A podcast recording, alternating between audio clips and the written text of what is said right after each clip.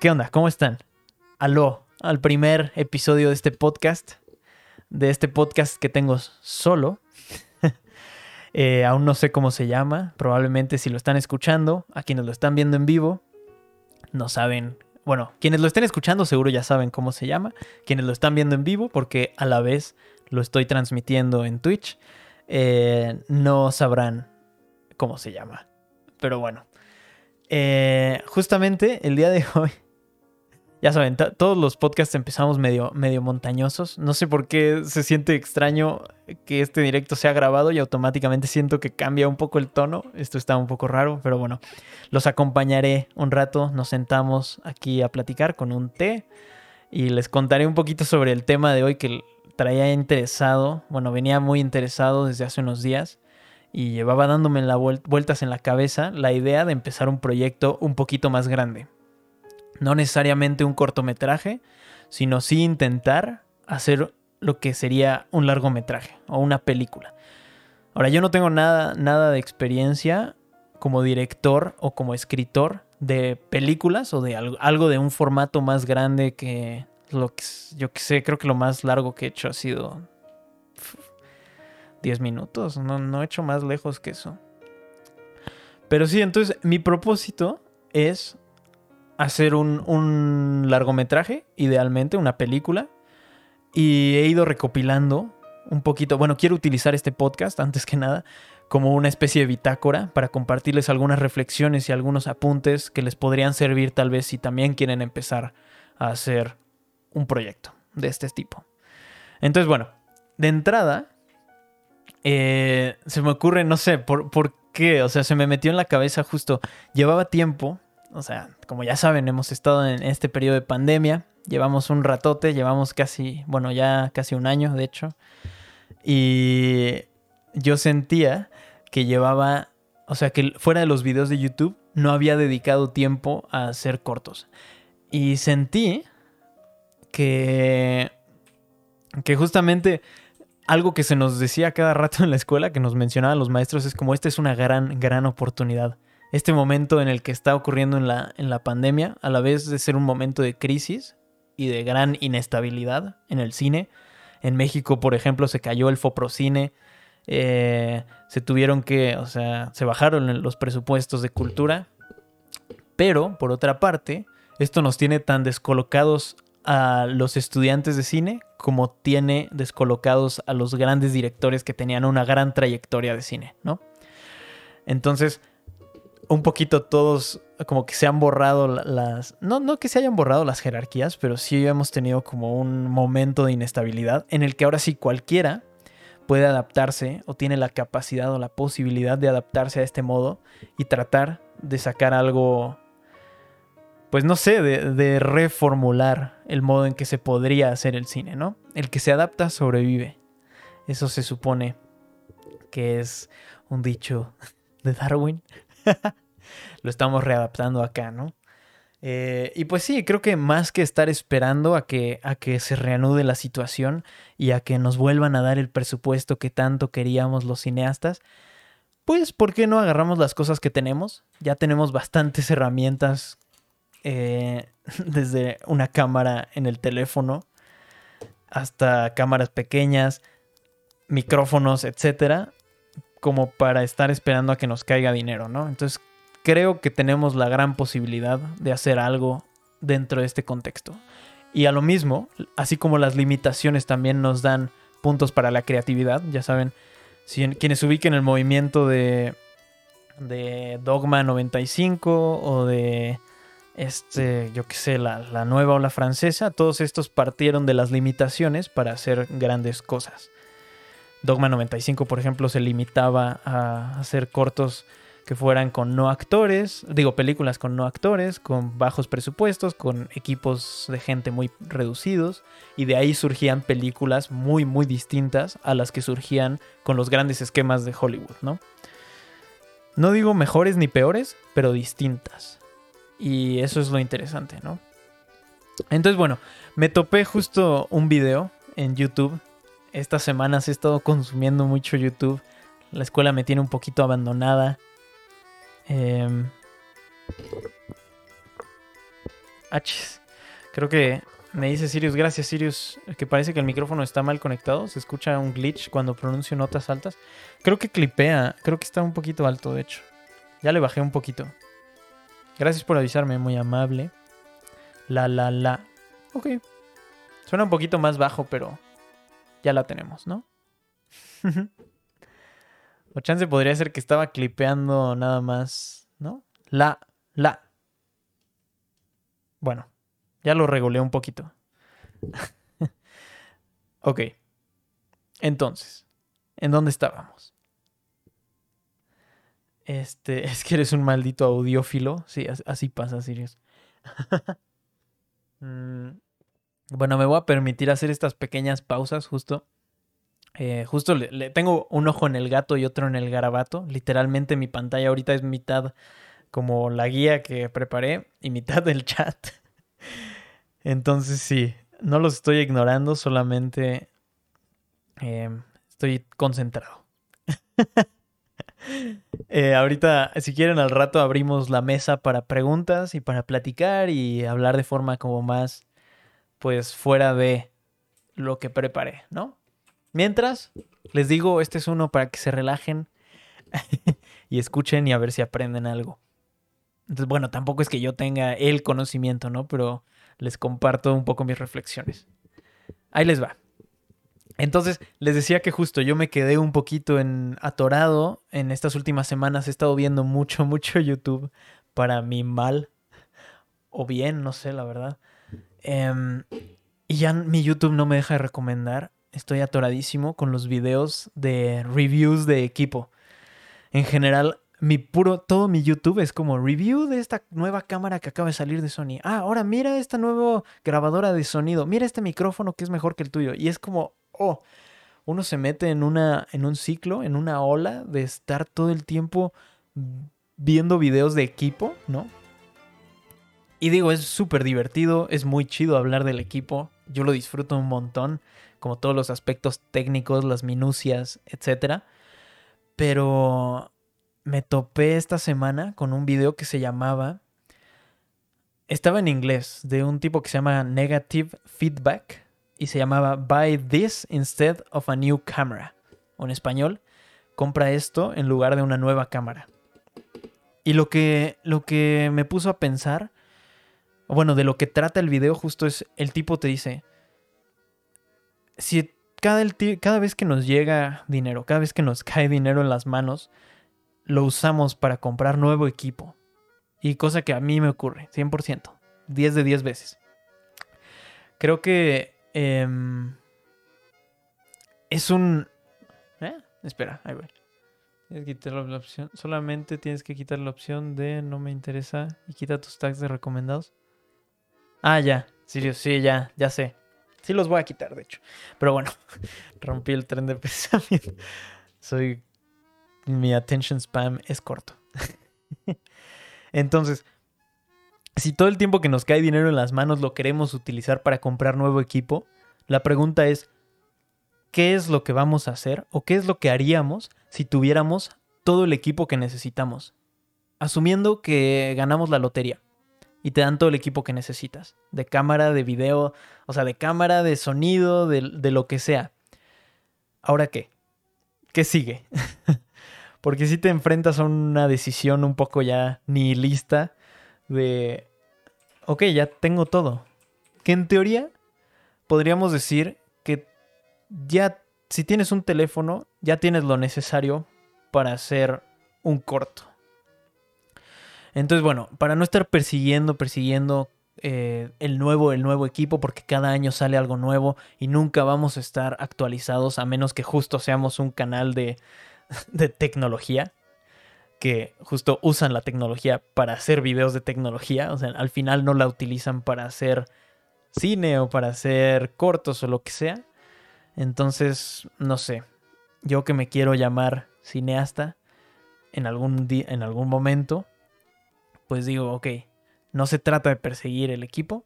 Y justo en este video decían, ¿por qué no agarras ese dinero y mejor lo inviertes en algún proyecto? Entonces, si tú quieres hacer un proyecto de fotografía o si quieres hacer un proyecto de, cine, pues agarra ese presupuesto y mételo a un proyecto.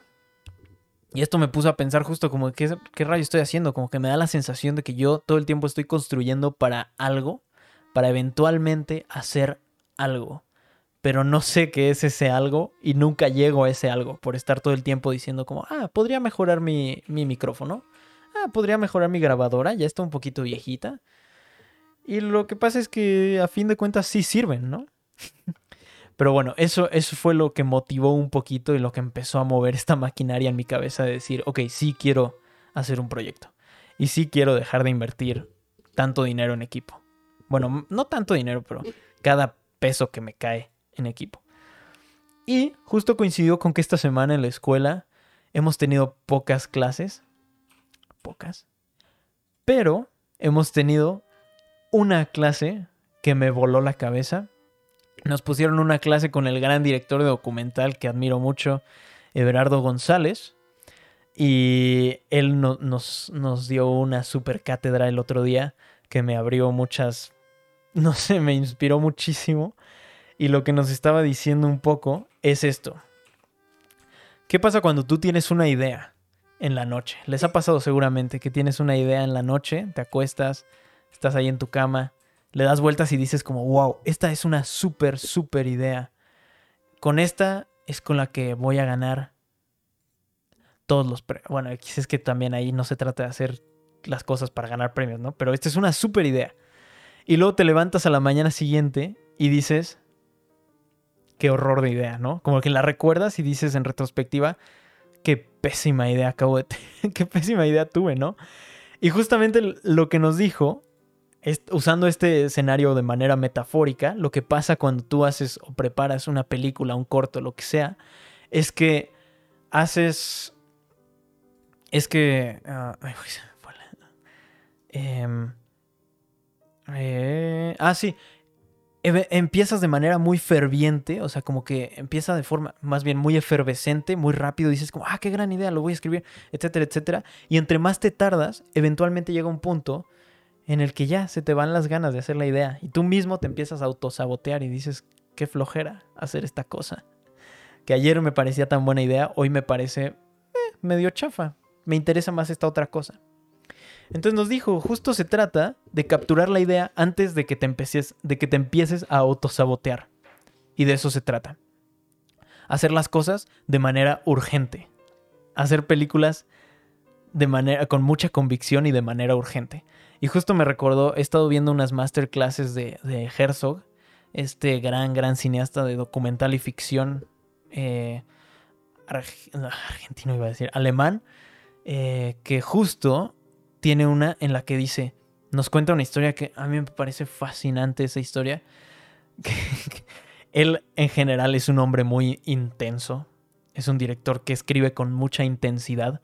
Lo que dice es que él se encierra, en, o sea, al día antes de escribir, se pone a leer un montón de poesía de los Edas, que es como, o bueno, se pone a leer también a Virgilio y todas estas poesías antiguas, muy, muy intensas, muy densas. Y lo que hace es decir, no voy a escribir más abajo del calibre de esto que acabo de leer. Y al día siguiente se encierra en su cuarto con música de Beethoven a máximo y escribe, escribe, escribe, escribe. No hace nada todo el día más que escribir. Y lo que dice es que justo se trata de capturar ese guion, de terminar el guion antes de... O sea, él dice que siempre termina sus guiones en cinco días máximo. Entonces, es muy chistoso porque además dice que no, no los reescribe. Ya una vez que quedó escrito, no los reevalúa y no los revisita. Así quedó. Y algo que les puedo contar yo por experiencia es que justo en mi en el corto que escribí el año pasado, que de hecho ya, ya cumplió un año desde que se grabó en marzo, em, pero está en pausa por todo lo de la pandemia en mi escuela, etcétera, etcétera. Em, pues lo que me pasaba es que hice 17 reescrituras de ese corto.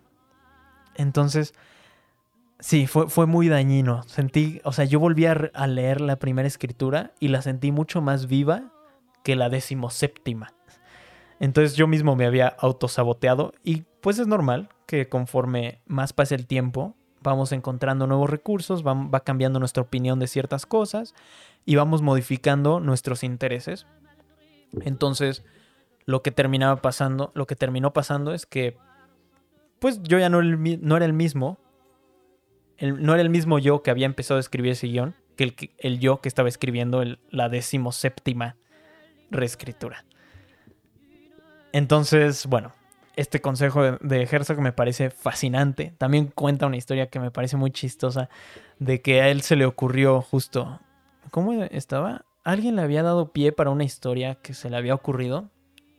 Mm, y al día siguiente tenía un juego de fútbol. Él era portero en un equipo de fútbol. Y dice que se llevó la máquina de escribir. O sea, se llevó la máquina de escribir al camión. Y lo que hizo fue escribir Iban en el camión todos festejando, camino al lugar donde iba a ser el partido. Iban tomando, iban lo que sea, todos con la música máximo. Iba escribiendo encima, iba con su máquina a escribir, escribiendo, escribiendo. Y él dice que, o sea, era un bacanal esa cosa en donde incluso vomitaba encima de su máquina de escribir, pero no dejaba de escribir. No se lo describe como una cosa tan intensa. Obviamente no se trata de de llegar a ese extremo. Ese hombre es un, es un, es una fiera para escribir, bueno, para hacer, no sé, se ve que hace con mucho, con mucha contundencia y con mucha enjundia. Entonces, bueno,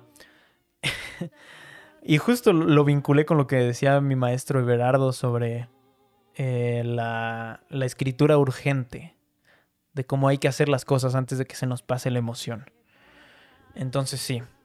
Eh,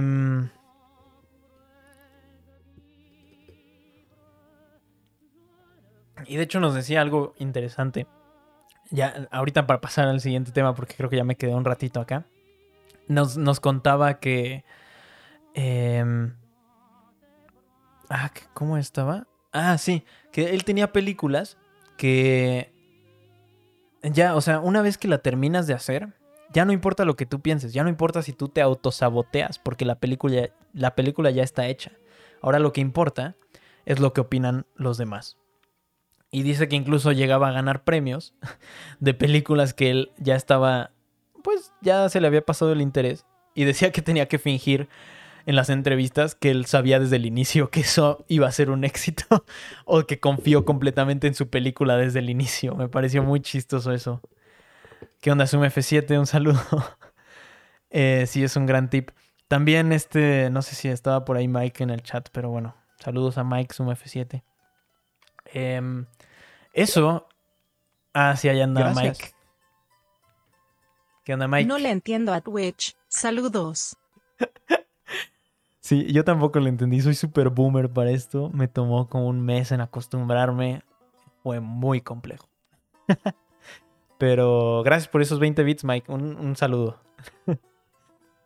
Eh, entonces, volviendo un poquito al tema ya tenemos una justificación, ¿no? Ya tenemos un sí quiero hacer algo. Sí quiero hacer un corto y digo, más bien, sí quiero hacer intentar hacer una película. ¿De qué?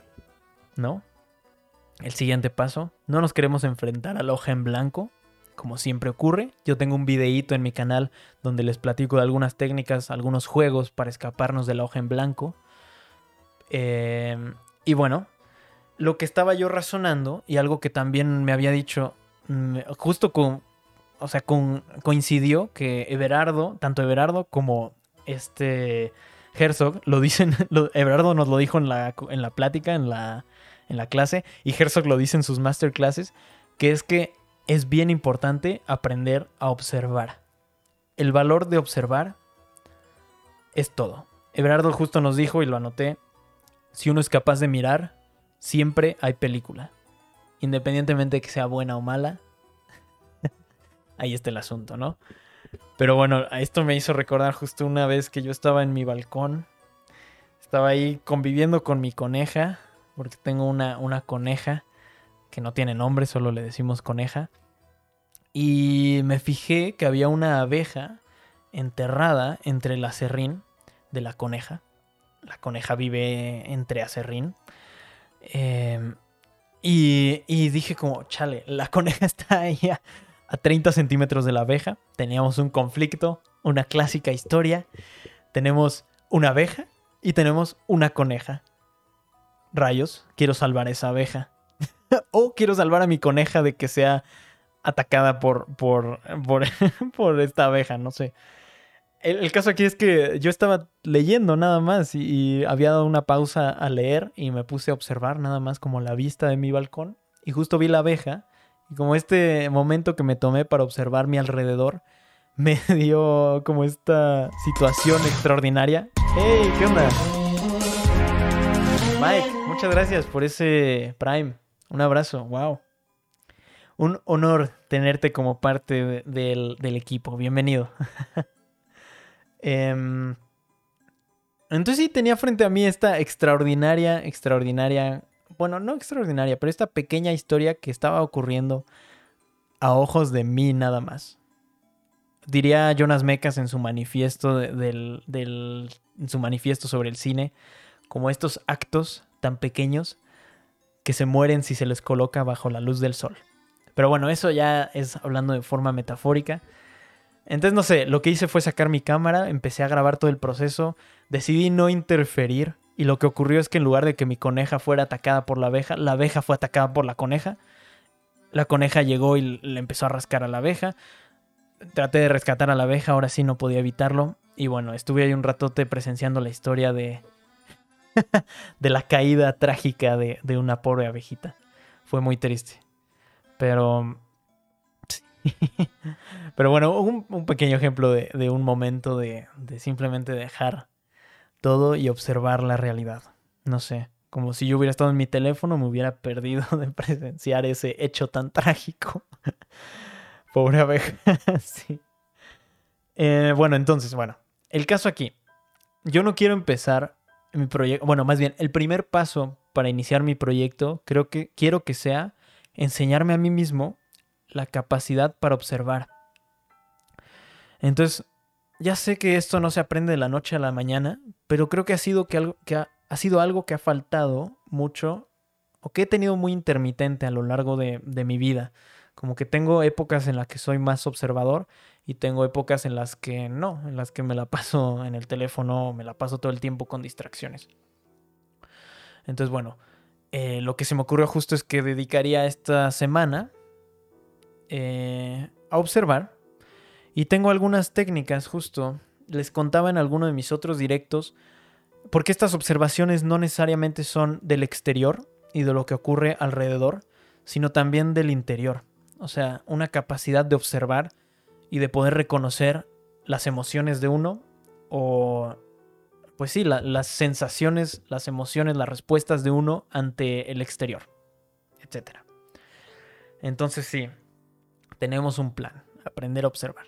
Y yo les contaba en otro de los directos sobre un ejercicio que me habían puesto en alguno de mis directos. Digo, ¿what? Les contaba en, otro de mis directos sobre algún ejercicio que me habían dado en, en, alguno de mis cursos que tomé alguna vez sobre animación, sobre esto que llamaba mi maestra las derivas, que es un ejercicio de salir a caminar con el único propósito de observar pero no de observar en general, sino de observar cosas, algo en específico. Ella nos decía, para el propósito de la animación, observar el movimiento de las cosas. Y justo nos decía como, quiero que se lleven una libreta y una, una pluma y anoten todas las cosas que se muevan y quiero que anoten cómo se mueven esas cosas. Y eso fue lo que hice. Y te, te das cuenta que te empiezas a fijar en cosas bien como que, ocurren por debajo de nuestra cotidianidad y que no nos habíamos dado cuenta antes. No sé. ¡Ey! ¿Qué onda? Andrés Gardea, muchas gracias por ese, por ese Prime. Un abrazo. Eh, bienvenido, bienvenido. Muchas gracias. Espero les guste mis efectos de luz.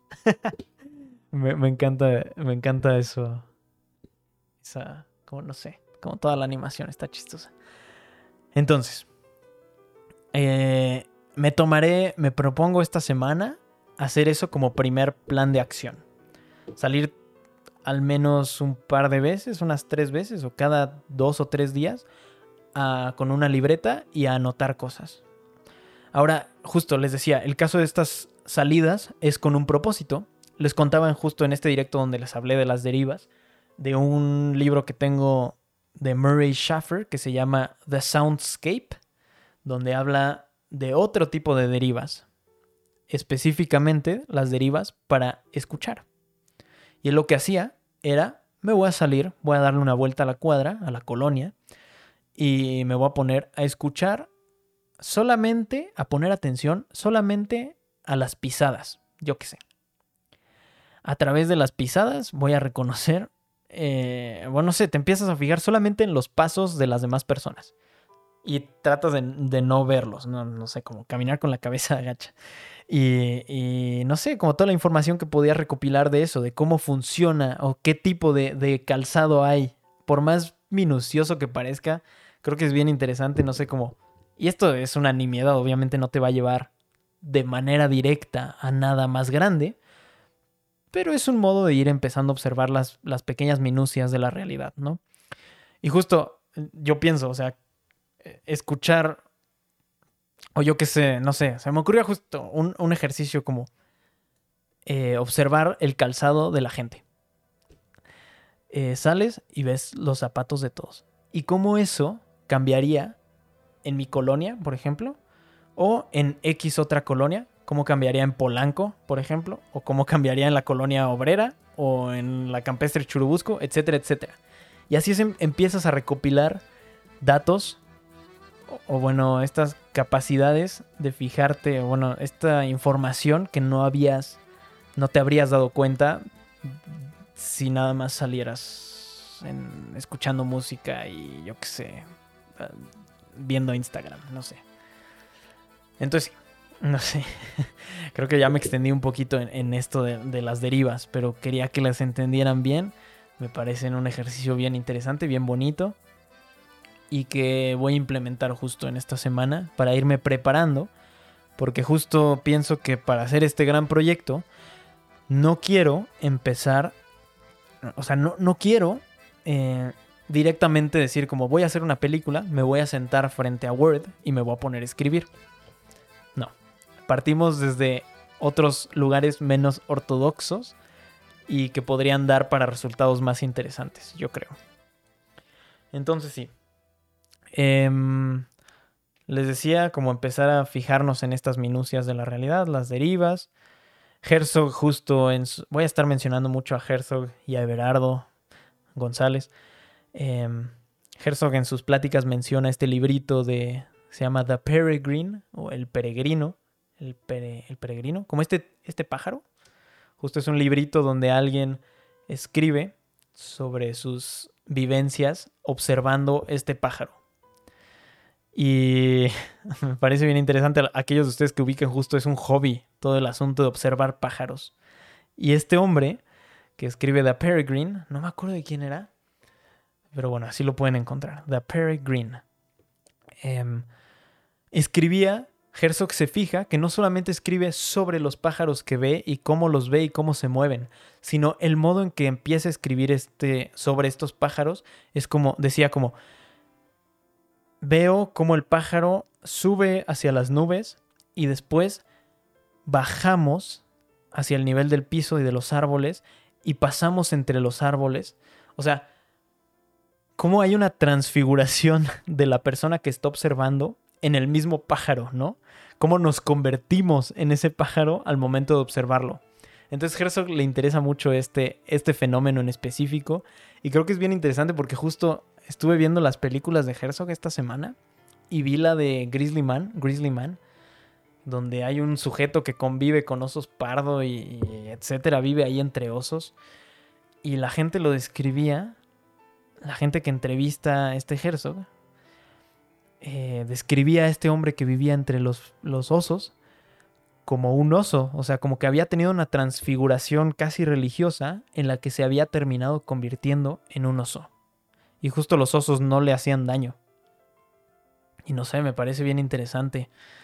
Em, como otro método de, de acercarse a la realidad y de poder llegar a esta capacidad de observar. Entonces eso, mm, Jonas Mekas, ya les leí esta, bueno, les leo ahora sí específicamente esta frase que me fascina de su manifiesto.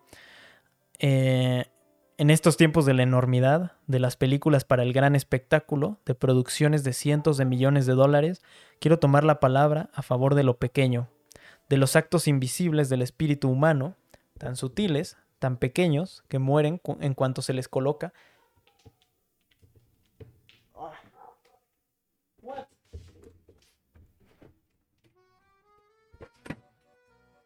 ¿Qué onda? Estuvo súper dura esa puerta.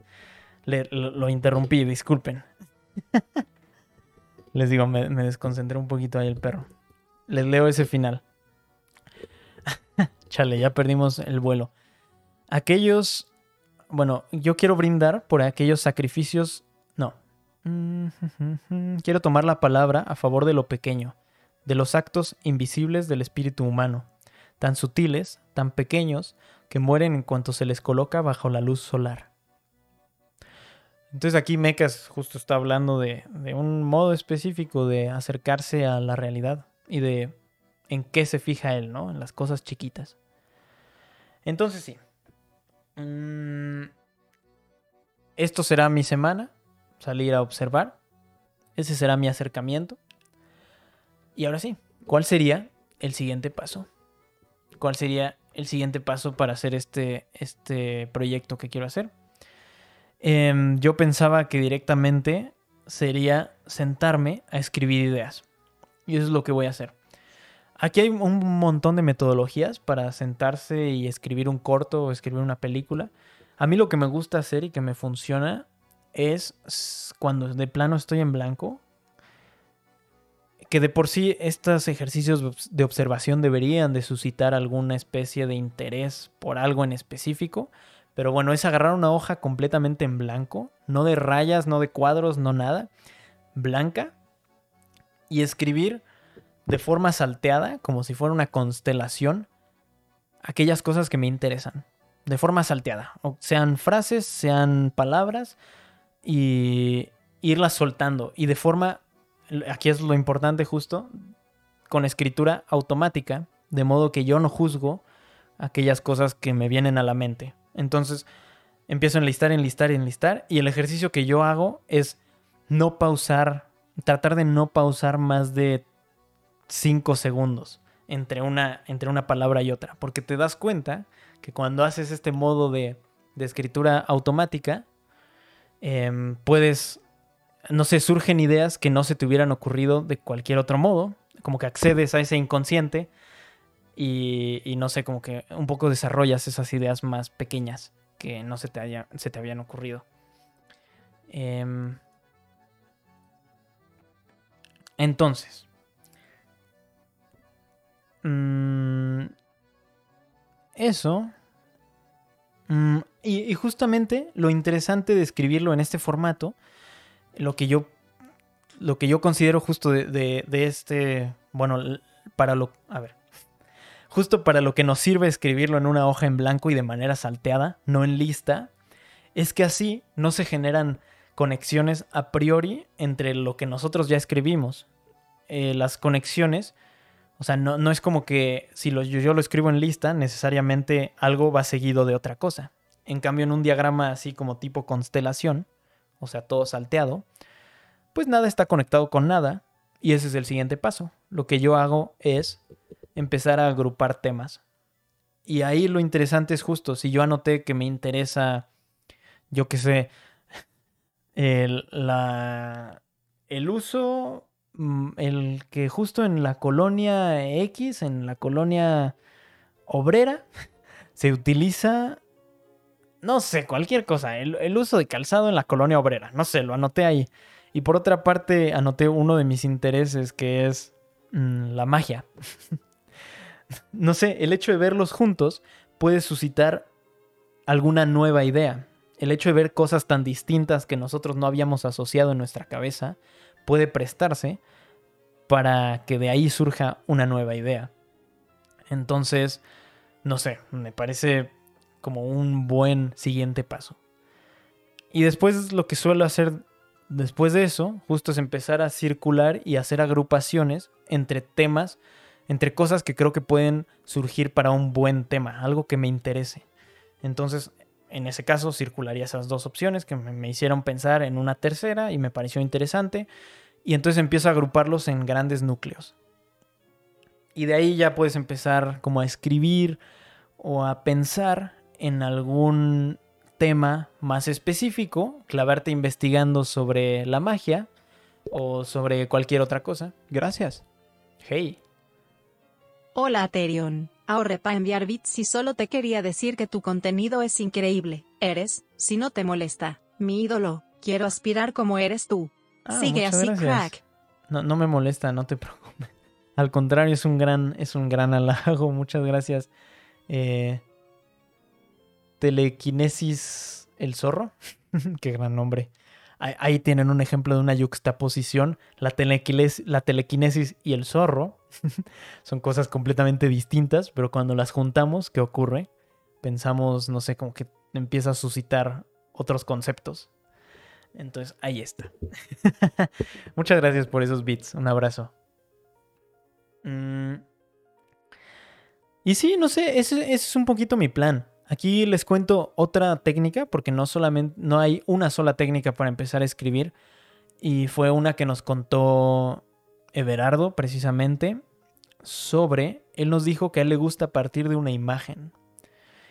Él en específico nos contó que le gusta partir de una imagen que ya existe. Ya sea una imagen, yo entendí que una imagen que él fotografió, una imagen que él, él tomó, o una que encontró supongo, en internet. Aquí lo estoy interpretando porque no nos dijo de dónde sacaba la imagen. Y con esa imagen, tú la analizas. Tú agarras una imagen eh, cualquiera y le empiezas a hacer preguntas. Y de las preguntas que le vayas haciendo, naturalmente, eso va arrojando respuestas. O no, va arrojando más preguntas. Pero el caso es que ese es un modo de indagar y de ir rascando en qué cosas me pueden interesar para hacer algo, ¿no? Y entonces justo lo que él nos hizo también mucho hincapié es en hacerlo a modo de escritura em, automática, como ya les había mencionado. Escribir preguntas, preguntas, preguntas para la imagen sin juzgarla, sin, sin emitir justo un juicio y nada más hacerle preguntas. Y sí, no sé, se empiezan a dar cuenta que cuando le hacemos preguntas a una imagen, a veces nos arroja respuestas de regreso. Y de hecho hay un documental bien interesante que vi esta semana. Bueno, documental, está muy raro. Es como una videocarta. Obviamente es de Godard, que se llama Letter to Jane o Carta para Jane.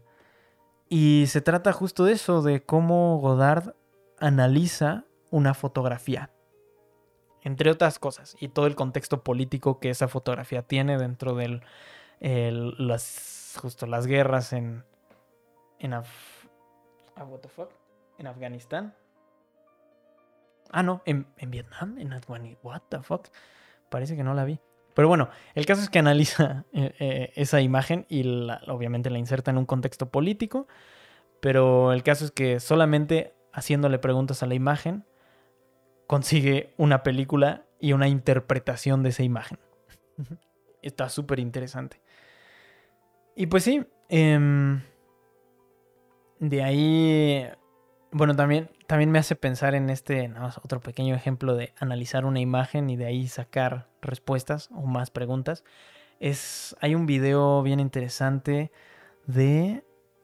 Aquí lo tenía. No, lo perdí. Ah, sí, aquí está. The Vox. Se llama eh, Was this famous Was this famous war photo staged? Es un análisis de una fotografía de la Primera Guerra Mundial, me parece, que se cree que fue eh, que los elementos en la foto fueron colocados ahí. O sea, que no fue de fotoperiodismo nada más de llegar y tomar la foto, sino que la arreglaron para la fotografía. Y está bien interesante porque todo esto lo hacen solamente a partir de observar la imagen. Observar la imagen con tanta minuciosidad. Y bueno, de todo esto nada más les he ido arrojando algunos conceptos, algunas ideas que me han ido surgiendo, que he ido anotando a lo largo de la semana, que creo que podrían ir alimentando este cortometraje, o digo, perdón, sigo diciendo cortometraje, pero esta película, porque es que sí da miedo decir película, pero este proyecto que quiero iniciar y el cual tengo la pretensión de que este podcast se convierta al menos en un inicio, en una especie de bitácora o de diario, un diario semanal, obviamente, no, no es un diario de todos los días, para... Oh. Soné muy Cartoon Network. Hey, ¿qué onda? Tinsier Snow. Tinsier... Tinsier Snow. Muchas gracias por ese Prime. Se agradece. Hey. Gracias. Órale. Bueno, bienvenido, Tinsier Snow. ¿Cómo organizas tu día? ¿Tienes una agenda o es caos total? Gracias, Do Productions 1, por esa gran pregunta. Eh, Ahorita, y bueno, por esos 20 bits también, obviamente. Ahorita llegamos a, la zona, a la. A un poquito a poder rebotar las preguntas. Quería nada más sacar los temas que yo traía preparados y un poquito las reflexiones que fui recoleccionando.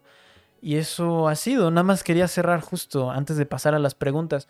Con que es bien importante no olvidar que en todo el proceso de hacer este proyecto, el proyecto, la película, es el fin último esta película no sirve, no me va a servir a mí o no la quiero utilizar para ganar festivales o para que se haga viral o lo que sea, para, eh, yo qué sé, hacer pasar un mensaje político o para convencerlos de lo que sea.